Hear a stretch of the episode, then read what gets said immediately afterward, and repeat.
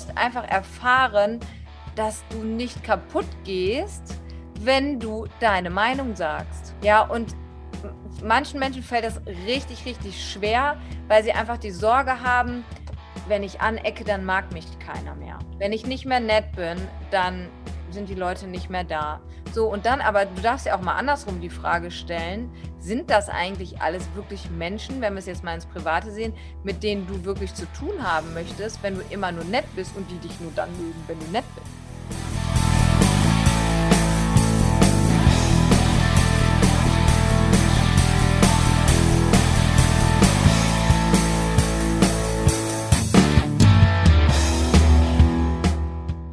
Herzlich willkommen zum New Mindset Generation Podcast, deinem disruptiven Mindset Podcast für deine persönliche Unabhängigkeit und den Mut dazu, endlich voller Begeisterung dafür loszugehen. Ich bin Pladi Lorenz, Mindset Mentorin, Hostin dieser Show, Fantasy-Schriftstellerin, Gründerin des Stehblatt Verlages und ähm, ja, ich habe heute eine ganz besondere Podcast-Folge für dich. Es ist eine Interviewfolge. Und ähm, ja, vielleicht hast, hörst du diesen Podcast schon sehr, sehr lange, also seit den zwei Jahren, seitdem es diesen Podcast gibt, ganz zu Anfang noch unter dem Titel Schreib Chaos. Vielleicht ähm, bist du aber auch noch ja, ganz frisch dabei. Und ähm, falls du mal runterscrollst, du wirst noch keine Interviews finden, obwohl es tatsächlich mal Interviews hier gab. Und ich dachte mir, ich fange einfach mal wieder an, ähm, wunderbare Menschen in diesen Podcast einzuladen und ähm, ihre Gedanken, ihre Erfahrungen mit dir zu teilen. Und heute geht es um das Thema Mut zur ersten Reihe. Bist du eine Führungspersönlichkeit? Falls ja, was macht eine gute Führungspersönlichkeit aus? Was brauchst du, um eine gute Persönlichkeit, äh, eine gute Führungspersönlichkeit zu sein? Und ähm, was ist, wenn du Führungspersönlichkeit sein sollst, aber dich irgendwie nicht so als solches fühlst? Und ähm, ja, steckt vielleicht in dir doch eine Führungspersönlichkeit, die du bloß noch nicht entdeckt hast. Das ist das, worum es heute gehen wird. Und mit wem genau ich diesen Erfahrungsschatz hier teile, das erfährst du gleich. In diesem Sinne, los geht's mit dem Interview. Ja, ich darf heute nach langem mal wieder einen Gast bei mir in meinem Podcast begrüßen und ich freue mich auf eine wunderbare Frau, eine wunderbare und, und, sehr, sehr beeindruckende Frau, wie ich auch schon bei uns im Vorgespräch äh, merken, äh, merken, erfahren durfte. Ähm, ich begrüße heute Rebecca Egner, eine Führungskräftecoachin für New Leadership und Personalentwicklung. Und das Besondere an Rebecca ist, mit 28 Jahren war sie jüngste Führungskraft in einem D-Max, äh, D-Max, in einem DAX-Konzern. da fängt schon an, da fängt schon an. Und ähm, ja, sie war verantwortlich für über 50 Mitarbeiter. Und dann war sie noch in einem Startup tätig und eine Weile hat sie in Australien gelebt. Sie ist außerdem auch noch in verschiedenen Charity-Projekten tätig und macht noch ganz, ganz viele andere wunderbare Sachen. Und in diesem Sinne, hallo Rebecca. Ich freue mich, dass du da bist. Ja, vielen, vielen Dank und danke schön auch für diese Einladung. Ich denke so, mein Gott, das ist aber eine ganz schön lange Liste. Bin ich das? Also ja, vielen ich, Dank für deine lieben Worte. Ja, ich habe mir deine Website durchgelesen oder beziehungsweise mal durchgeguckt, so, weil du hast das sehr, sehr ausführlich beschrieben. Das heißt, ich werde auch nochmal deine über, über mich Seite verlinken, damit jeder und jede, die Interesse daran hat, mal zu gucken, okay, wer ist das eigentlich, ähm, sich wirklich mal ein Bild davon machen kann. Und Gerne. Ähm, also wie gesagt, ich, ich finde das auch ähm, unglaublich beeindruckend, weil ich weiß auch, dass es für mich zum Beispiel lange Zeit so überhaupt diese Art von Lebenslauf ähm, ein Buch mit sieben Siegeln war. So, und ähm, ganz, ganz spannend, oder genauso ist es halt auch eben mit diesem Thema so Führungskraft sein und auch so dieses Thema in der ersten Reihe zu stehen, weil das ist ja auch das, worum es heute gehen soll, eben dieser Mut zur ersten Reihe.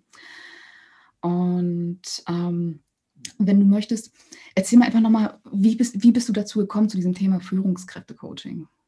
Ja, mache ich sehr, sehr gerne. Erstmal mhm. auch herzlich willkommen an alle, die uns jetzt gerade zuhören.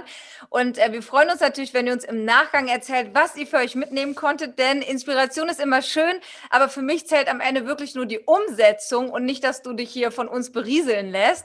Und das ist tatsächlich auch schon so ein Punkt, der mit dazu gehört, warum mir das Thema Führung so viel Spaß macht, bevor wir auch gleich so ein bisschen da reingekommen, äh, reingehen, wie bin ich da hingekommen. Für mich ist halt wirklich das Allerschönste zu sehen, wie aus aus Dingen, die noch gar nicht da sind, richtig was erwachsen kann.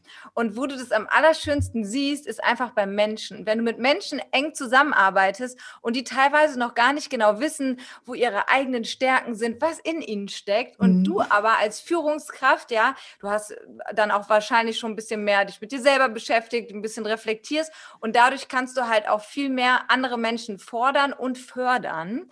Und dadurch kann so, so viel Großes entstehen und mit meiner Arbeit Arbeit bin ich super dankbar dafür, einfach auch einen Beitrag dafür leisten zu dürfen, ja, die Welt, die, die Wirtschaft ein Stück weit mit positiv zu gestalten, damit einfach mehr und mehr Menschen ja glücklich und erfüllt in ihrem Arbeitsleben sind und dadurch ja gemeinsam mit den Unternehmen viele tolle Dinge bewegt werden können. Schön, sehr schön. Es, es, es, es ist ja, glaube ich, auch so mit, die, äh, ich glaube, es, es gibt irgendwie auch Studien dazu, also irgendwie das 80 Prozent ist, glaube ich, so die Zahl der Menschen mit ihrem Arbeitsplatz auch unzufrieden sind. Das ist ja auch so äh, eigentlich eine, eine, Zahl, die, die, die ist eigentlich erschlagend auch, ne?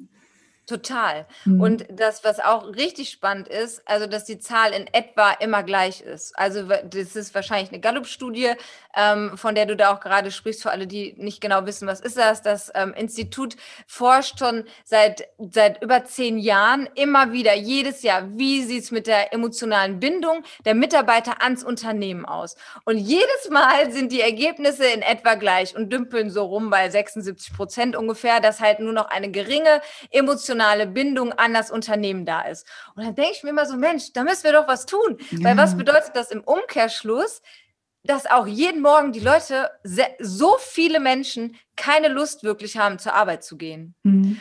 Und, und das ja wiederum, guck mal, nehmen wir, stellen wir uns mal vor, der Wecker klingelt. Ja, wie viele, vielleicht erwischt sich jetzt gerade auch der ein oder andere, drücken dann immer erstmal auf Snooze und denken mhm. so, nein, ich habe keinen Bock ja, oder stehen extra äh, ganz spät auf, um so komplett last minute auf der Arbeit zu landen und dann ist das ja wie so ein Rattenschwanz, ne? Wenn du schon weißt, oh, ich habe keine Lust auf die Arbeit zu gehen, dann nimmst du ja diese ja, diese Art der Motivation, die du hast, ja, oder dieses Gefühl, diese Trägheit, dieses boah, kein Bock, nimmst du ja schon frühmorgens mit in den Start, mit, mit in den Tag rein und gehst entsprechend auch so mit deinen Mitmenschen und dir selber um. Und das ist so wirklich dieses Ding, wo ich sage, we have to change it, lass uns das einfach verändern und ähm, ja, gucken, wie können Firmen auch noch viel mehr in ihren, Mit also, ähm, ihren Mitarbeitern zeigen, wie sinnvoll die Tätigkeit ist, die sie machen. Mhm. Und, das ist halt eine super große Herausforderung, die viele Firmen noch nicht gestemmt bekommen. Doch da gibt es ein paar coole Tools, die man machen kann. Und das ist einfach richtig schön, dann zu sehen, wie sich dann halt tatsächlich es über diese Arbeit funktioniert, dass Menschen sich mehr und mehr gebunden ans Unternehmen führen.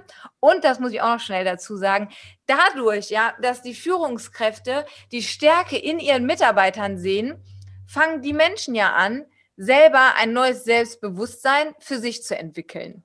Und was heißt das wiederum? Sie merken, wozu sie selber fähig sind und Eltern zum Beispiel, die dann wiederum diese Stärke nehmen und ihren Kindern Mut geben, auch ihre eigene Stärke zu entwickeln, sich mehr zu trauen, neugierig zu sein, offen zu sein, vielleicht sogar auch mal Fehler zu machen. Das ist ja etwas, was super, super wichtig ist und was dann auch wieder einen Einfluss hat auf, auf uns alle, wenn wir es einfach global betrachten. Mhm. Ja, gerade dieses Thema Fehlerkultur, das ist ja auch immer noch so ein, so ein, so ein Buch mit sieben Siegeln, gerade hier so in Deutschland. Aber auch so diese, dieses Thema der, der ähm, ähm also man, man spricht auch so von diesen selbstständigen Angestellten, sag ich mal, die wirklich äh, auch ähm, Energie ins Unternehmen reinbringen, die Bewegung ins Unternehmen reinbringen, die Ideen ins Unternehmen reinbringen, ohne jetzt wirklich immer so diesen Dienst nach Vorschrift auch letztendlich zu machen und das auf der Führungsebene, weil ich finde das manchmal auch erschreckend, wie viele Menschen auf der Führungsebene tätig sind und zum einen A, nicht, nicht äh, in der Lage sind, ähm, Verantwortung abzugeben, weil auch immer so eine gewisse Kontrollangst mit dabei ist. Und auf der anderen Seite ähm, wo ähm, irgendwie so die, die, dieser, dieser Zugang dazu fehlt, ähm, dass ähm, ähm, Menschen halt einfach, dass sie einfach aus sich rauskommen und auch irgendwie ein, ein, Teil dessen sein wollen, was sie dann eben auch ihr Leben lang letztendlich machen, weil es ist ja nicht so, also ein Drittel unserer Lebenszeit äh, besteht aus Arbeit. Also und auch wenn man bedenkt, wann wir anfangen zu arbeiten und wie lange wir das denn tun und wenn wir dann dabei unzufrieden sind, ist nicht besonders gesund, da äh, ja, also sich alleine rumzuquälen. Das ist es ja eben. Ja, und, und das Spannende ist halt, viele Menschen definieren sich ja auch über ihre Arbeit. Mhm. Also mein eigener Lebensweg war ja auch so, dass ich halt schon wunderbare Jobs, die ich hatte, wo auch von außen die Leute gesagt haben, so, das kannst du doch nicht aufgeben, ja. äh, wo ich dann aber gesagt habe, ja, aber es fühlt sich gerade für mich richtig an, diesen Weg jetzt an dieser Stelle zu beenden, hat dann auch natürlich als Konsequenz, ja, aber wer bin ich denn ohne meinen Job? Und mhm. ähm, das geht auch für mich ganz, ganz stark mit diesem Thema zum Beispiel der Kontrolle einher, diese, diese Bindung, die du hast, zu wissen, okay, diese Leistung, die ich hier bringe, ja, immer alles, was ich abgebe, ist komplett perfekt. Ja, so möchtest du dann auch wahrgenommen werden. Und dann ist natürlich super schwer, Dinge vernünftig zu delegieren. Aber wenn Führungskräfte, und das ist ja auch immer so ein Dauerding, was ich auch sehr gut nachvollziehen kann, halt immer beklagen, dass sie keine Zeit haben, sich um ihre Teams zu kümmern, dann liegt ganz, ganz viel daran im Argen, dass halt nicht vernünftig delegiert wird. Und für mich ist immer so dieses Ding, mach dir einfach einmal bewusst, wenn du ähm, deine, dir keine Zeit nimmst für deine Mitarbeiter, dann haben deine Mitarbeiter irgendwann keine Zeit mehr für dich. Und ähm, das ist halt im Endeffekt so dieses, wo du, wo es wirklich ganz, ganz wichtig ist, für sich selber das zu lösen. Ich habe zum Beispiel eine Freundin, die ist Unternehmerin, beziehungsweise sie könnte Unternehmerin sein, sie ist selbstständig, läuft auch super, sie will nicht abgeben. Sie sagt halt selber, nö, ich will mir niemanden ins Team holen, weil der macht dann ja vielleicht Fehler und das werde ich nicht ertragen, weil ich das halt alles viel besser kann. Und ähm, das ist super schade, weil dadurch gibt es kein Wachstum, weder für die einzelnen Menschen mhm. noch für die Botschaft halt auch, die da ist und ähm, ja, diese Angst, Fehler zu machen, das liegt natürlich, ich meine, das wissen bestimmt auch viele, äh, liegt einfach auch darin begründet, dass wir ne, in der Schule immer nur das aufgezeigt bekommen, hey, das hast du wieder nicht richtig gemacht und das hast du wieder nicht richtig gemacht, schon den dicken roten Stift. Ne? Mhm. Und äh, das dürfen wir aber mehr und mehr auch einfach verlieren und dann uns weiter trauen, nach vorne zu gehen, zuzulassen, weil wenn wir keine Fehler machen, dann haben wir auch keine Learnings. Ne? Mhm. Ja, ich kenne das ja auch von meiner Arbeit, als, als ich mit dem Verlag angefangen habe. Auch ähm, so, so ewig lang auch nichts, also ich, ich, konnte sehr, sehr lange gar nichts abgeben oder irgendwie ähm, ja. äh, auch, auch so an den, den auch, auch zum Beispiel auch meinen Autoren so ihre eigene Entwicklung auch letztendlich zu überlassen und äh, gerade im Hinblick auf das, wie gehe ich mit meinem Buch nach draußen oder ähm, wie, wie sorge ich dafür, dass der Verlag entweder bekannt wird oder dass äh, sie wirklich mit dass, dass, dass, dass, dass die Autorinnen sozusagen auch wissen, dass sie eine Verantwortung tragen. Das war, zum Beispiel sehr, sehr lange ein Problem für mich, dass ich das, dass ich immer gesagt habe, okay, ja, ich mache das über den Verlag und ähm, ähm, ich habe versucht, den Verlag irgendwie letztendlich zu pushen. Dabei lebt der Verlag ja nicht äh, davon, dass er ein Verlag ist, sondern dass er eben Bücher hat, dass er einzelne Geschichten hat, dass einzelne Menschen eben mit Teil dessen sind. So, und deswegen arbeite ich zum Beispiel jetzt auch daran, mit meinen Autorinnen äh, bewusst sie auch auf dieses Level zu bringen, dass sie halt eben wissen, okay, ja, wenn ich meine Bücher ähm, an Menschen heranbringen möchte, dann muss ich das selber tun. Dann darf ich mich da nicht auf den Verlag verlassen. Das ist meine Eigenverantwortung, weil das ja mein Stück, mein Kunstwerk, mein, meine Arbeit ist. Und ähm, dass der Verlag eben letztendlich nur als Medium dafür dient und äh, als Schaltstelle, um das alles zu organisieren, ko zu koordinieren. Aber das war auch immer so, das war auch so ein sehr, sehr langer Weg, nicht unbedingt immer so leicht, ähm, da auch zu sagen, äh, auch für mich zu sagen, ähm, nee, da, da trete ich jetzt mal einen Schritt zurück, so die Verantwortung gebe ich ab, du bist jetzt für dich alleine verantwortlich, also guck, dass du da auf deinen eigenen Beinen aufstehen kannst. So, es ist, ist, bei mir ist ja so dieses Thema so der Unabhängigkeit, was überall mit reinspielt.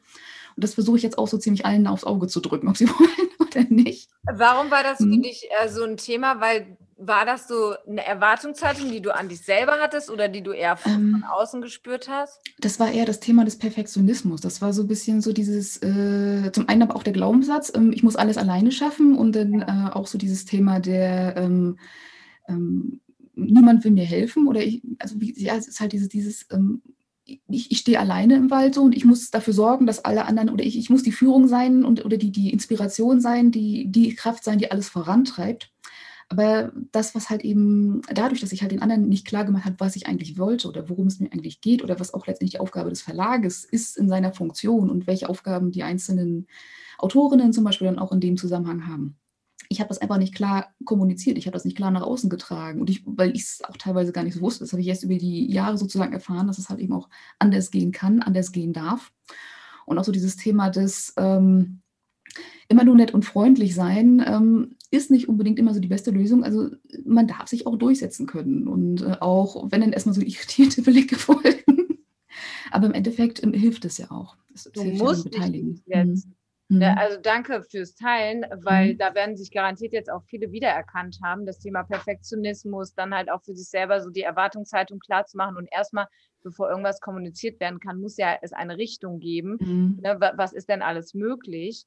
Und äh, das Allerwichtigste, was du auch gerade angesprochen hast, ist echt gerade auch an die Frauen, die hier gerade zuhören, aber das ist eigentlich, ich bin gar nicht so ein Frauen-Männer-Denker, so, weil das gilt für Männer auch mhm. genauso. Die haben auch ähnliche Themen. Das sind am Ende einfach alles Menschen mit verschiedenen Hintergründen und wie wir aufgewachsen sind. Und der Punkt ist halt einfach, wenn du dich nicht durchsetzt, wie soll sich denn dann dein Team, deine Mannschaft auf dich verlassen können? Die müssen ja wissen, dass du Stärke hast, auch für die Ideen einzusetzen, äh, dich einzusetzen oder dass du halt auch, also du jetzt klein geschrieben, ne? Ja, ja. Ähm, aber dass halt eine Führungskraft einfach auch in der Lage ist, einen Rahmen zu schaffen, wo alle so arbeiten können, dass sie in der Balance sind, dass Leichtigkeit und Freude da ist, bei all dem ganzen Stress, der da ist und es dürfen auch Konflikte entstehen und so weiter. Aber das, die Führungskraft, die muss da einfach wirklich zeigen, dass sie sich durchsetzen kann, intern und extern. Und es darf ja trotzdem mit Herz sein. Ne? Mm, eben, eben. Also gerade Konflikte, die gehören ja auch dazu. Das ist ja doch das Thema von Wachstum. Du hast ja letztendlich, du, du schaffst ja nur Konflikte, wenn du ja. merkst, okay, du stößt an eine Grenze, es kommt irgendwie zu Reibung und ja. irgendwas ist anders als das, ähm, was vorher war. Das heißt, es ist, ein, es ist immer so ein bisschen Learning by Doing, gucken, wo, okay, wo stehe ich jetzt eigentlich, was genau läuft jetzt ja eigentlich nicht so, wie ich es gerne hätte oder was, was möchte ich eigentlich äh, damit erreichen mit dem, was ich tue, was tue ich dafür aber eben noch nicht so, wie ich es bräuchte.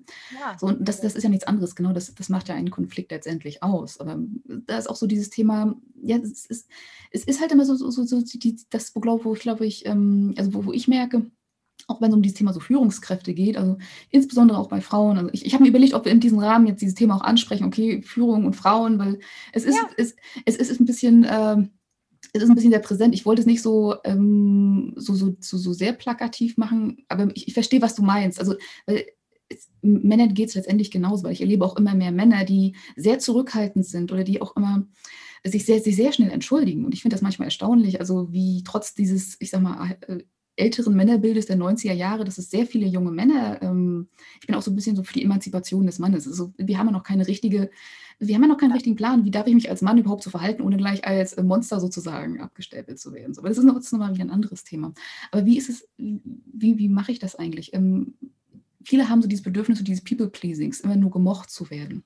Wie, wie komme ich damit klar? Hast du da irgendwie äh, einen Tipp oder irgendwie, ich sag mal, so, so, so etwas, was, was du meinen Hörerinnen und Hörern da mitgeben kannst? Ja, sehr gerne, weil das ist wirklich ein super präsentes Thema und da dürfen sich auch wirklich alle angesprochen fühlen, die gerade Mitarbeiter sind und sich noch nicht in einer Führungsposition befinden. Und an der Stelle ganz kurz, auch die anderen Themen, die wir angesprochen haben, die lassen sich ja genauso auch aufs normale Leben übertragen. Thema Verantwortung, Thema sich durchzusetzen. Also selbst ja, wenn du gerade merkst, oh, ich bin ja noch gar keine Führungskraft, ist das jetzt das Richtige für mich? Ja, bleib auf jeden Fall dran, weil du da einfach eine Transferleistung auch selber ähm, ja, leisten kannst. Und als People-Pleasing als Thema ist richtig, richtig spannend und ganz ehrlich, es ist so, zum Beispiel Boxer. Ja, ich habe mit mhm. jemandem gesprochen, der stand mit Wladimir Klitschko, stand der im Boxkampf und hat den, den Kampf gegen ihn verloren. Heute trainiert er Kinder. Und mit dem habe ich auch gesprochen und sagte, sag mal, wie unterstützt du sie denn, dass sie es mental schaffen, im Ring zu stehen und das durchzuhalten, weil überleg mal, alle Augen sind auf dich gerichtet. Ja, da ist einer, der, der will dir nicht nur Gutes, der will dich auf jeden Fall am Boden sehen, ja. Und ähm, dann hat er gesagt, es funktioniert nur über die Erfahrung, die sie sammeln, indem sie üben, indem sie in die Sparings gehen, indem sie äh, sich mal auf die Nase schlagen lassen, am Boden liegen, wieder aufstehen und dann weitermachen. Und genau das Gleiche ist das in diesem Moment. Du musst einfach erfahren, dass du nicht kaputt gehst, wenn du deine Meinung sagst. Mhm. Ja, und manchen Menschen fällt das richtig, richtig schwer, weil sie einfach die Sorge haben, wenn ich anecke, dann mag mich keiner mehr. Mhm. Wenn ich nicht mehr nett bin, dann sind die Leute nicht mehr da. So, und dann aber, du darfst ja auch mal andersrum die Frage stellen, sind das eigentlich alles wirklich Menschen, wenn wir es jetzt mal ins Private sehen, mit denen du wirklich zu tun haben möchtest, wenn du immer nur nett bist und die dich nur dann mögen, wenn du nett bist? Mhm. Ja, also du musst du selber zu sein und dich selber nicht zu verleugnen, mit egal wie unangenehm einem auch manchmal Dinge sind, das ist echt das Allerwichtigste. Und zum Beispiel, ähm, als ich äh, ne, mit, äh, wir hatten es vorhin schon einmal kurz mit 28 dann Führungskraft geworden bin, da geht es ja natürlich auch ganz viel um dieses Thema so Selbstkontrolle in Bezug auf die Emotionen. Ne? Und äh, Emotionen sind im Endeffekt, ist das ein Prozess, der ganz automatisch gesteuert wird von unserem Gehirn aus. Mhm. Aber wir haben halt immer bestimmte Trigger, wann die einsetzen. Und ich war dann auch immer so, selbst als ich Führungskraft war, habe ich mir gedacht, okay, meinen Mitarbeitern gegenüber, äh, da bin ich dann also kontrollierter im Sinne von, da flippe ich jetzt nicht aus oder irgendwie sowas. Aber wenn mich was nervt, so in Bezug auf meine Bereichsleitung zum Beispiel, dann gehe ich dahin und ich knalle das auch so von Latz. Und mhm. das habe ich dann auch genauso gemacht. Dann habe ich mir auch die Frage gestellt, boah, darf ich das jetzt? Muss ich denn nicht jetzt irgendwie so mega reflektiert sein? Am besten noch gewaltfreie Kommunikation anwenden oder so. Aber für mich ist echt das Allerwichtigste, dass bei Führungskräften, ähm, wenn Führungskräfte mit Führungskräften zusammenarbeiten, gerade auch dann der Vorgesetzte, dass da echt ein gutes, ein offenes Verhältnis ist. Und wenn mhm. mir danach ist, jetzt wirklich mal zu sagen, ganz ehrlich, das war auch echt Mist, was sie gemacht haben, wie zum Beispiel mhm. Im Flur eine offene Kündigung aus oder eine Kündigungsdrohung auszusprechen, dann gehe ich dahin, mache die Türe zu, dass die anderen das nicht mitbekommen und sage dann aber, musste das sein? Das hat die und die Auswirkungen aufs Team, nämlich, dass Grüppchen gebildet werden, dass wieder schlecht gesprochen wird, ja. Und in dem Moment, so ich sage mal, oder ähm, habe das übernommen auch, ähm, weil ich das ganz schön finde, so deine eigene Wahrheit zu sprechen. Mhm ja, um sich selber nicht zu verleugnen, weil was passiert ist, wenn wir selber nur noch darin sind, anderen Leuten zu gefallen und gerade ne, auf Social Media, ich meine, ich kenne das auch selber, ja, dann postest du was, ja, kommen nicht immer nur schöne Reaktionen, vielleicht immer, ne, äh, oder du weißt auch gar nicht genau, was passiert, aber wenn du immer nur darauf aus bist, anderen zu gefallen, dann hat das am Ende die Konsequenz, dass du dir selber nicht mehr treu bist. Und was da passiert ist, dass deine eigene Energie, also Begeisterung, Lebensmut, Lebensfreude, mhm. dass das nach und nach sinkt. Ja, weil du sprichst ja auch nicht das aus, was dir am Herzen liegt. Und mhm. so zudem, und das ist auch noch ganz wichtig, ähm, entsteht dadurch keine Verbindung, sondern Abstand. Mhm. Die Leute wissen nicht, wer du bist, wofür du stehst und deine Meinung haben vielleicht auch ganz viele andere. Ich war zum Beispiel auch in Meetings so, ich habe dann einfach ganz manchmal gesagt, weißt du, dann bin ich halt jetzt hier echt die Dumme. Und dann habe ich Fragen gestellt. So, ne? Wenn ich Sachen nicht verstanden habe, frage ich halt nach. Und in dem Moment dann sagen so viele Leute, oh, habe ich auch nicht verstanden. Oder kommen nachher zu dir und sagen dann so, ja, danke, dass du es angesprochen hast. Also auch das gehört zu diesem People-Pleasing dazu, nicht bereit zu sein, einfach mal zu sagen, so, ich habe keine Ahnung gerade, wovon du sprichst oder habe ich hier irgendwie den Anschluss verpasst oder was auch immer. Und dann wirst du merken, dass es halt auch noch vielen anderen Leuten so geht und dadurch wird halt auch Verbindung aufgebaut und echte Freundschaften entstehen, echter Team Spirit, weil das Team sich dann auch traut, dir Dinge zu sagen, wo es mal bei denen nicht läuft und dadurch könnt ihr euch einfach auch wieder ähm, ja, gegenseitig ins Wachstum bringen. Wie sind deine Erfahrungen? Ja, also was das angeht, äh, das, das war tatsächlich auch so, so das, das waren auch so Game Changer für mich. Also insbesondere dieses Thema, wirklich auch einfach die eigene Wahrheit zu sprechen. Und auch, wenn man dann, äh, wenn, wenn man es dann ausgesprochen hat, dann, dann, dann, fängst du auch manchmal, so, so ging es mir zumindest, gerade wenn es noch neu ist, du fängst erstmal an zu zittern und verkrümelt sich erstmal kurz mal. Ja, die ist voll warm, so wenn, wenn, wenn, wenn, du merkst und ähm, ähm, du weißt, du, du fängst erst erstmal grundsätzlich an, an dir zu zweifeln, aber du weißt dann auch ähm, im Nachhinein, es war genau die richtige Entscheidung. Weil das, was mir zum Beispiel auch da hilft, das war, ähm, das hat zum Beispiel einmal als, ähm, da durfte ich eine Rundmail rumschreiben und ich habe da einfach so die, die, diese, diese Gendersprache einfach verwendet, sage ich mal so. Weil macht man heutzutage ja mal, und da wir halt mit, insbesondere auch mit, mit jungen Startups und so weiter auch dann da viel zusammengearbeitet haben, ähm, hat das da auch, ist, gehört es einfach auch mit zum guten Ton. Allerdings waren halt, sind halt, noch andere Betriebe dabei und da kann man auch dann eine Rückmeldung dazu, ähm, muss das jetzt so sein, dieser Gender-Sprech, von wegen, das ist doch keine deutsche Sprache. Und das hat tatsächlich, gerade weil, weil ich es aus dem Bereich gar nicht so kannte, dass dort so solche Rückmeldungen vorherrschen, das, das hat mich ähm, auch, auch ein ganzes Stück beschäftigt. Mhm. Andererseits habe ich dann für mich dann auch, ähm, habe ich mir selber dann auch die Frage gestellt, ähm, was wäre, wenn ich die, äh, wenn, wenn ich es nicht gemacht hätte und die Beschwerde von der anderen Seite bekommen hätte? Eben dieses Thema, ähm, ja, wir sind auch hier Frauen in der Runde, warum sprichst du die Frauen nicht an? Was hätte mir mehr wehgetan? Und ich weiß genau, wenn mir eine Frau geschrieben hätte, warum sprichst du mich nicht an? Das wäre das Schmerzhaftere gewesen als jemand, der in seinem eigenen Ego nicht ganz so genau weiß, ähm, sage ich mal, wo dann nur die, die eigene Zukunft dann nur so hinläuft. Und da wäre wieder bei dieser Emanzipation des Mannes, sag ich mal. ja, du bist aber, weil, ja, aber das ist, äh, aber, aber das, das, das, das ist sowas immer so die Frage, okay, was wäre die Alternative? Wenn ich es nicht gemacht hätte, wäre es dann besser gewesen? Und sehr oft, also zeigt sich bei mir dann eben auch, ähm, wenn ich es nicht angesprochen hätte, ich hätte danach eine schlechte Laune, ich wäre danach mit mir nicht selbst im Reinen und es würde genauso weitergehen wie vorher. Es ist immer das Gleiche. Mhm. Ja, und außerdem kannst du es niemandem recht machen. Mhm. Das, so, ne, das halt auch einfach zu wissen. Mhm. Und ähm, wenn man immer nur es allen recht machen will, dann bist du sowieso ne, wie so ein Fähnchen im Wind. Mhm.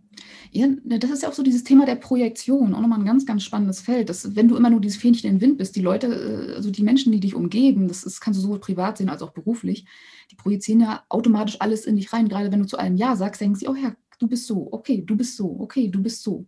Wenn du anfängst, deine eigene Wahrheit zu leben, ähm, dann hast du diese Projektion irgendwann nicht mehr. Es wird immer weniger und du bist immer mehr du selbst. Das ist ein sehr, sehr spannendes Thema. Kann, können, können wir uns Beraterstand nochmal irgendwie ausdiskutieren. Ja, voll. Und Aber, das hat mhm. halt ganz viel mit diesem Selbstbild auch zu tun. Oder wer möchtest du sein, wenn jetzt ja auch vielleicht irgendwie ähm, oftmals ist ja auch so, ähm, Führungskräfte wissen auch gar nicht genau, warum mache ich das denn überhaupt? Wie will ich denn wahrgenommen sein? Wie will ich wirken? Und das ist auch wiederum für Mitarbeiter super wichtig, mhm. sich ganz klar darüber zu sein. Und Unternehmer oder Führungskräfte, die Begeisterung, die sie selber mitbringen, das, was diese Menschen ausstrahlen, das färbt ja aber schon reduziert auf die Mitarbeiter mhm. ab. Und die wiederum geben das ja auch wieder nur reduziert an die Kunden weiter. Also gerade Führungskräfte, Unternehmer, die haben so eine große Verantwortung, auch in ihrer eigenen Energie zu bleiben, um alle anderen mitreißen zu können, um die zu motivieren für Change oder was auch immer, ein neues Produkt, however.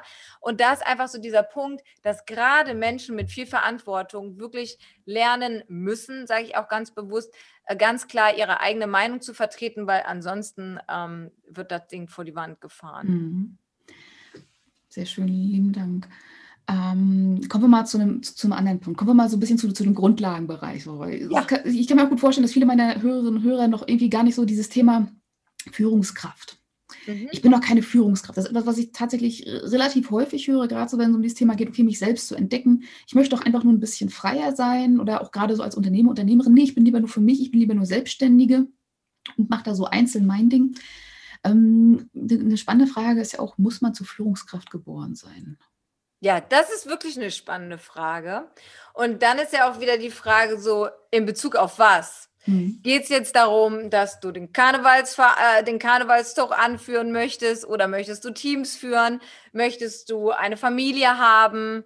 Ja, geht es um Freundschaften? Also wenn wir das Thema Führung, also deine Frage jetzt ganz klar auf äh, im unternehmerischen Sinne halt betrachten, dann musst du meiner Meinung nach nicht als Führungskraft geboren sein. Du kannst hier ganz, ganz viele Skills aneignen. In meiner Welt ist allerdings wichtig, Menschen zu mögen. Ja, also wenn du Menschen scheiße findest, sorry für den Ausdruck, aber wenn du ja, keine Lust gut. hast, ja, mit ihnen zu sprechen, dann, dann lass es bitte einfach, weil dann wirst du selber so krass dich immer wieder zwingen müssen für bestimmte Dinge, die ganz, ganz wichtig sind für deine Mitarbeiter, damit sie halt Sicherheit und Orientierung verspüren. Und andersrum werden die Menschen ähm, immer etwas vermissen in dir als Führungskraft, so sehr du dich halt auch anstrengst. Und mhm. ähm, da, deswegen auch so dieses, warum möchte man eigentlich Führungskraft sein? Es gibt viele, die sagen so, ich wusste, ich will auf jeden Fall selbstständig sein, Unternehmer. Und andere sagen so, oh, mir fällt schon echt mega schwer, mein eigenes Leben überhaupt zu führen. Und das ist halt so dieser andere Punkt. Im Endeffekt, wir sind alle eine Führungskraft, mindestens unseres eigenen Lebens. Und ähm, dafür sind wir dann wiederum auch geboren, weil es liegt an uns, nachher einfach zu entscheiden, wie soll mein Leben sein, was will ich machen. Und es steckt halt alles in uns drin schon. Ne? Mhm. Spannende Perspektive. Es trifft auch gerade so, so, so, so eine Frage, die, die ich gerade äh, bei, bei Gründerteams immer auch so, so ähm, beobachte, gerade bei, bei Startup-Teams zum Beispiel, die so im, aus dem Tech-Bereich kommen oder aus diesem, diesem industriellen äh, Bereich, also wirklich sehr, wo du viele Fachidioten drin hast, aber du hast immer irgendwo einen, der der das mit den Menschen versteht. Weil gerade so die, die, wenn, wenn du fachlich in einem Bereich sehr, sehr gut bist, ähm, es gibt ja sehr viele Menschen, die einfach nur das machen wollen, was sie dann da eben so gerne tun. Also gerade in diesem, diesem Fach eben so schweben. Und das brauchen wir auch, das braucht die Gesellschaft ja auch unbedingt, dass wir halt in diesem Gebiet Experte sind. Aber es ist halt nicht unbedingt immer glücklich, diese Menschen dann eben bloß, weil sie halt auf diesem Gebiet gut sind. Ähm, denn zur Führungskraft zu machen, das ist ja auch ein, ein Fehler, sage ich auch, der in vielen Unternehmen passiert. So nach dem Motto, okay, ja, du bist unglaublich produktiv, du tust das unglaublich gut, was du da machst, fang mal an, die anderen Leute zu führen. Und die sind halt gnadenlos überfordert. So, welche Erfahrung hast du dazu? ja, so genau das, was du sagst. Mhm. Also genau das, was du sagst. Und dennoch ist es äh, oftmals wirklich noch ein Thema. Und ich hatte letztens erst ein Gespräch mit einer Dame, äh, eine Firma auch, mit der ich zusammenarbeiten darf. Und die sagte mir halt auch so, hey, also ich weiß, wir haben bei uns im Unternehmen wirklich einige Führungskräfte, die würde ich heute nicht zu Führungskräften machen, aber es war halt keiner da damals. So, ne? Und, ähm, da, und das ist so genau dieser Punkt, weswegen Unternehmen dann so verzweifelt sind und dass dann diese Mitarbeiter, ausgerechnet die, die so glücklich mit dem sind, dass sie als Spezialist ja komplett in ihrem eigenen Bereich super aufgehen, mega glücklich sind, die werden dann rausgehoben. Vor, vor allem, weil die auch produktiv sind. Das ist ja, ja das ist ja meistens, das ist ja das, das, das Humankapital Humankapital, wenn man so sagen will, der Gesellschaft. Das ist ja genau das, was letztendlich den, den Umsatz macht. So ja, sich dann da dieses eigene genau. Bein abzusägen, dann auch letztendlich. Ja. Ja, mhm. und dann da lieber andere Lösungen zu finden, da jemanden zwischenzuschalten. Sowas mhm. geht ja mhm. zum Beispiel auch. Und Übrigens, oft werden gerade diese Mitarbeiter noch nicht mal gefördert, mhm. also im Sinne von einer Weiterbildung, denen irgendwie ein Seminar mit an die Hand zu geben, Leadership-Training oder was auch immer, sondern, naja, du hast das ja schon vorher gut gemacht, dann wirst du das jetzt auch noch hinbekommen. Und ähm, ein, ein Thema noch, weil du das vorhin angesprochen mhm. hast, dass auch gerade in den Branchen es meistens nur so eine Person gibt, die ist dann gut mit dem Menschen. Und da möchte ich, wenn du, lieber Zuhörer, liebe Zuhörerin, genau diese Person gerade bist, dann kann ich mir sehr, sehr gut vorstellen, aus all den Gesprächen, die ich hatte und auch aus meinen eigenen Gedanken damals, oftmals wird genau dieser Punkt, nämlich dieses mit Menschen gut können, nicht wirklich anerkannt, dass es eine große, große Stärke ist und richtig, richtig wichtig. Gerade auch die Menschen, die das halt können, die denken, ja, ich, das sind oftmals auch mehr Generalisten und ähm, wirklich dann auch Menschen, die wahrscheinlich gut sind, zum Beispiel eine Führungsposition zu übernehmen oder was Koordinierendes. Und ähm, oftmals ist aber halt, dass mehr herausgestellt wird, so ja, hey, der Spezialist, der kann das, der ist der Experte. Und die Menschen, die halt gut sind, ich hatte auch eine Freundin, Geschäftsführerin, richtig, richtig gut mit den Menschen, aber zahlen nicht so das Ding. Mhm. Und dann halt so, ja, aber jetzt kann ich das mit den Menschen, aber bedeutet das so viel? Ja, Mann, das ist so das Allerwichtigste, weil die Zahlen können auch, wenn sie richtig eingegeben sind, ne, auf Knopfdruck nachher kommen, aber die Menschen, damit sie bleiben, musst du dich um sie kümmern. Mhm. Lieben Dank fürs Teilen. Was, ähm, was ich auch nochmal ganz spannend finde, ist so dieses Thema, ähm, gerade so, also ich kann, ich kann, also zumindest, also ich bin persönlich ja ähm, sehr introvertiert und ich habe irgendwie auch, also dadurch gerade so auch mit, mit vielen introvertierten Menschen zu tun, also die ähm, doch auch gerne mal so ihre Ruhe haben wollen. Gerade so im kreativen Bereich. Also es sind ja sehr, sehr viele Menschen introvertiert, weil der Großteil der Kreativität kommt eben daher, dass wir einfach gerne mal in uns sind, so ein bisschen vor uns hinbrödeln und so und dann halt irgendwann kommt dann das Wuff und ähm, wir haben dann etwas wunderbar Produktives auch so geschaffen. Und da habe ich tatsächlich, ähm, jetzt die Woche erst einen wunderbaren TED-Talk äh, von äh, Susan Kane entdeckt ähm, zu ähm, introvertierten Menschen und ähm, wie wir auch in der Gesellschaft besser damit umgehen können oder auch umgehen sollten, um das auch so zu respektieren, weil gerade so das Thema so extrovertierte Menschen sind, sage ich mal, so, so der Maßstab der Gesellschaft, auch beim Thema Führungskräfte. Wir haben dann ein sehr klares Bild. Also es muss immer jemand sein, der die Leute irgendwie anleiten kann und sehr sozusagen so, so outgoing sein, sag ich mal. Ähm, aber sie meinte halt eben auch, dass gerade introvertierte Menschen ähm, durchaus ähm, auch oft die besseren Führungskräfte sind, eben weil sie halt ihren Mitarbeiterinnen und Mitarbeitern auch Raum geben können. Eben gerade, weil sie von sich aus es gewohnt sind, anderen Menschen Raum zu geben und dadurch dann eben auch so an, das Ganze auch einfach mal so fließen lassen. So, ähm, welche Erfahrung hast du da so in dem Bereich?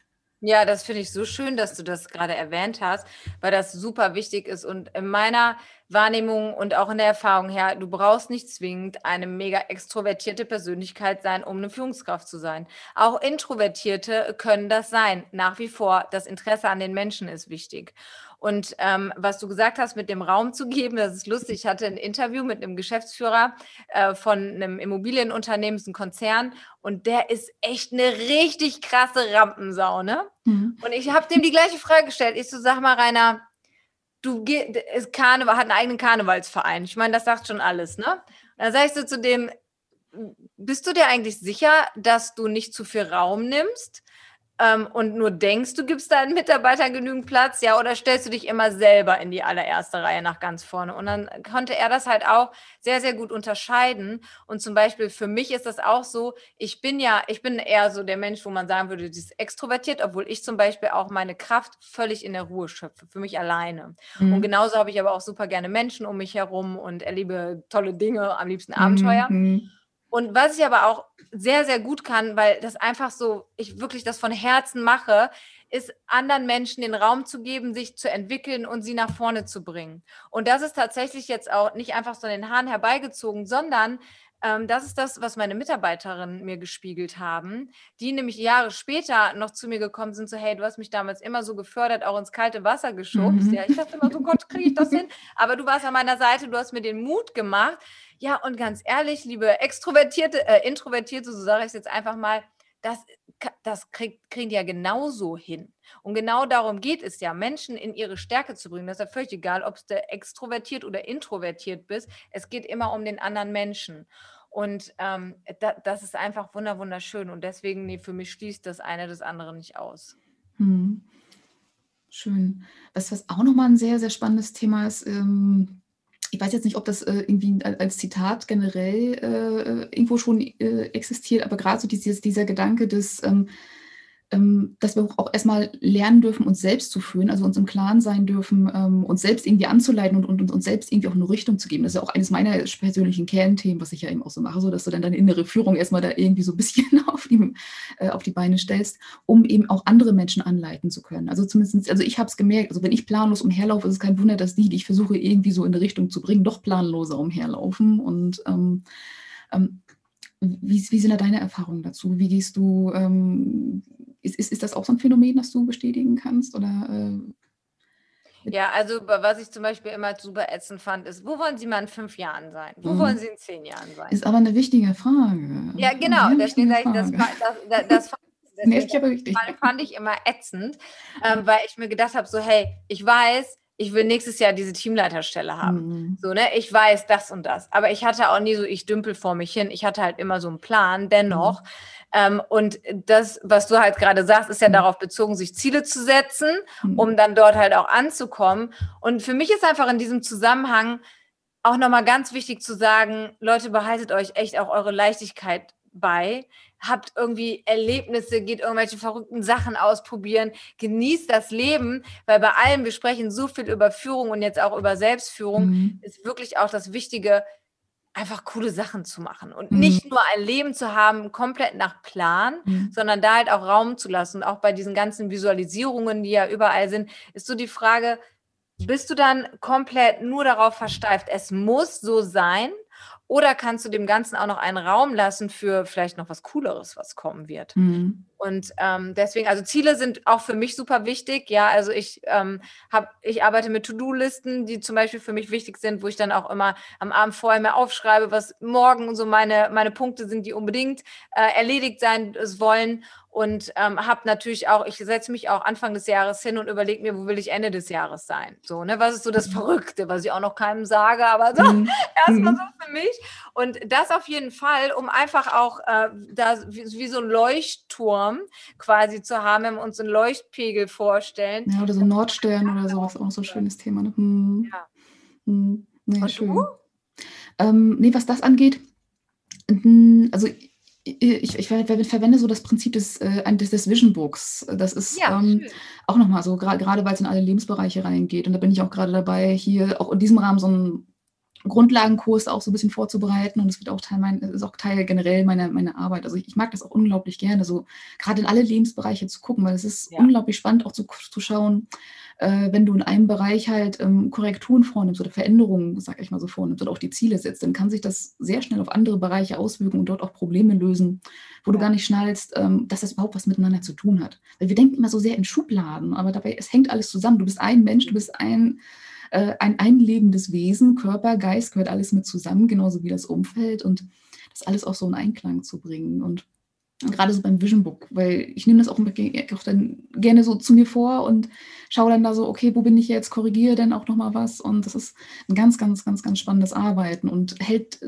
mich, sage ich mal persönlich, auch dann immer so bei der Stange. Gerade wenn mal so die kreativen Phasen kommen oder auch die manchmal die Zweifelphasen, um mal zu schauen, okay, auf welchem Weg bin ich jetzt eigentlich, wo möchte ich jetzt eigentlich hin?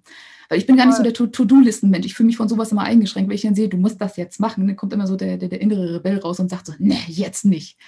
Ja, wobei ich denke, ja, wobei ich glaube, das sind nochmal so mhm. zwei Paar Schuhe. Mhm. So das eine ist halt, also Vision Book oder für mich, ich habe ein Vision mhm. Board. Ne, mhm. Ne, so da habe ich halt auch tatsächlich aus den Lebensbereichen, so was möchte ich noch erreichen, was mhm. sind so verrückte Sachen und äh, mhm. vielleicht auch ganz normale sozusagen. Und äh, dann gilt es ja aber, das auch runterzubrechen. Wie, wie komme ich denn da hin?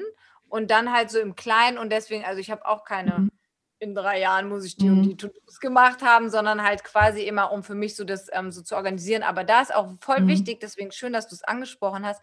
Jeder arbeitet halt anders. Der eine mhm. ist glücklich, Sachen durchzustreichen, Häkchen zu machen und der andere setzt sich dann halt anders die Ziele für den Tag. Mhm. Solange das Ergebnis stimmt, ist doch alles in Ordnung, eben, würde ich sagen. Eben. Es war, war auch übrigens so ein, so, so, so ein Schritt für mich, so diese, oder auch eine, ich sag mal, so, so, so ein Schritt, der, der mich auch zum Flattern gebracht hat. So dieses Thema, einfach mal der Intuition zu folgen, zwar zu sagen, okay, in diese Richtung soll es gehen. Und das Schöne an dem Vision Book ist ja, du kannst, äh, also ich setze dort auch sehr detaillierte sozusagen, ich sag mal so Arbeitsschritte oder Routinen eben auch so, ja. okay, was, was will ich eigentlich tun? Das ist ja das Schöne an dem Buch, du kannst, das ist ein bisschen größer, du kannst es überall mit hinnehmen und es ist so, ähm, es, es, ist ein bisschen praktikabler als ein Vision Board, weil ich bin mit dem Vision Board nie so warm geworden, weil ich dieses Basteln immer so komisch fand und dann hängt es im Büro und dann ja, jeder muss sein Ding einfach. Das ist immer spannend. Drin, ne? Aber ja. auch so gerade so dieses Thema, dann ähm, das einfach mal kommen zu lassen und dann dem Ganzen auch Raum zu geben. Und also eines meiner Mantras ist eben auch, ähm, ich erwarte heute das Unerwartete, um auch da mal so diesen mhm. Raum dafür zu schaffen, dass halt auch mal was kommen kann, womit ich nicht geplant habe. Und im Idealfall was, was Schönes, Unerwartetes ist auch nochmal was man, ich erwarte etwas Unerwartetes, Schönes, Großartiges, das mir widerfahren wird. Also als Morgensmantra. Nee, äh, sehr schön. Und ähm, da sind wir jetzt auch schon tatsächlich bei meiner vorletzten ähm, Frage an dich, die ich hier so habe. Und das ist äh, die Frage, wo genau findet man dich, wenn man mehr von dir sehen, lesen und jetzt neuerdings auch hören möchte? Seit Dienstag, sag ich mal. So, ja, seit dieser Woche. Podcast online. aufregend. Ganz, ganz frisch, ja. Ja, ähm, ja, also ich freue mich sehr über jeden, der mit mir gerne in Kontakt treten möchte. Und zwar ganz einfach erfolgtrifftherz.de. Das ist meine Webseite oder Rebecca Ilkner.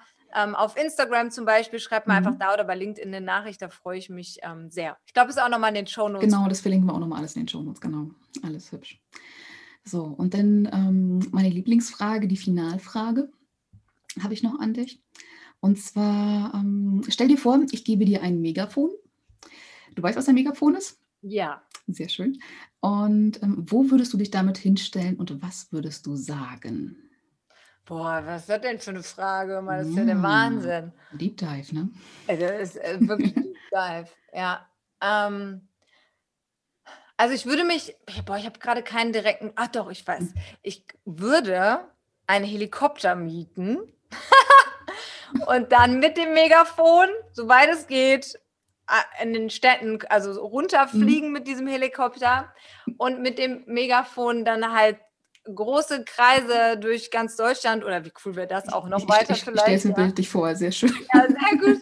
genau, äh, damit ähm, äh, fliegen und dann ähm, quasi mit dem Megafon halt eine Botschaft rausgeben an die Leute, Glaubt mehr an euch selber, habt das Selbstbewusstsein, den Weg zu gehen, den ihr wollt, die, die Worte zu wählen, die zu euch passen und lebt einfach love it, change it or leave it. Also das bedeutet, liebe das, was du tust oder wenn es nicht mehr möglich ist, dann versuch etwas zu verändern und wenn das nicht funktioniert, dann hab das Vertrauen darin, dass sich, wenn du das verlässt, also wenn du dort ein Kapitel schließt, eine Tür zugeht und eine neue wieder aufgeht und äh, dahinter versteckt sich einfach so viel Wunderschönes, auch wenn wir das in dem Moment noch nicht sehen. Also ja, diese Botschaft, die, komm, wir machen das. Ja. Ist das geil. Nee, sehr schön, lieben Dank, lieben Dank. Dankeschön ja. für, deine tollen Fragen. Vielen, vielen Dank. Ja, lieben Dank, dass du hergekommen bist und also ich liebe deine Energie, das muss ich auch immer dazu sagen. Ich liebe deine Energie. Das ist, ähm, ja, es, es, ist schön, jemand extrovertiert ist hier im Podcast. Dankeschön. So. Ich finde, wir haben einen coolen Mix äh, ja. abgeliefert, glaube ich, so dass. Denke ich ähm, auch ne, da jeder was von hatte. Und ja, wir freuen uns, wenn ihr uns ein Feedback rüberschickt. Ne? Genau, da kann ich nichts weiter hinzufügen. In diesem Sinne, lieben Dank für eure Zeit und genau, ihr wisst, wie ihr uns finden könnt.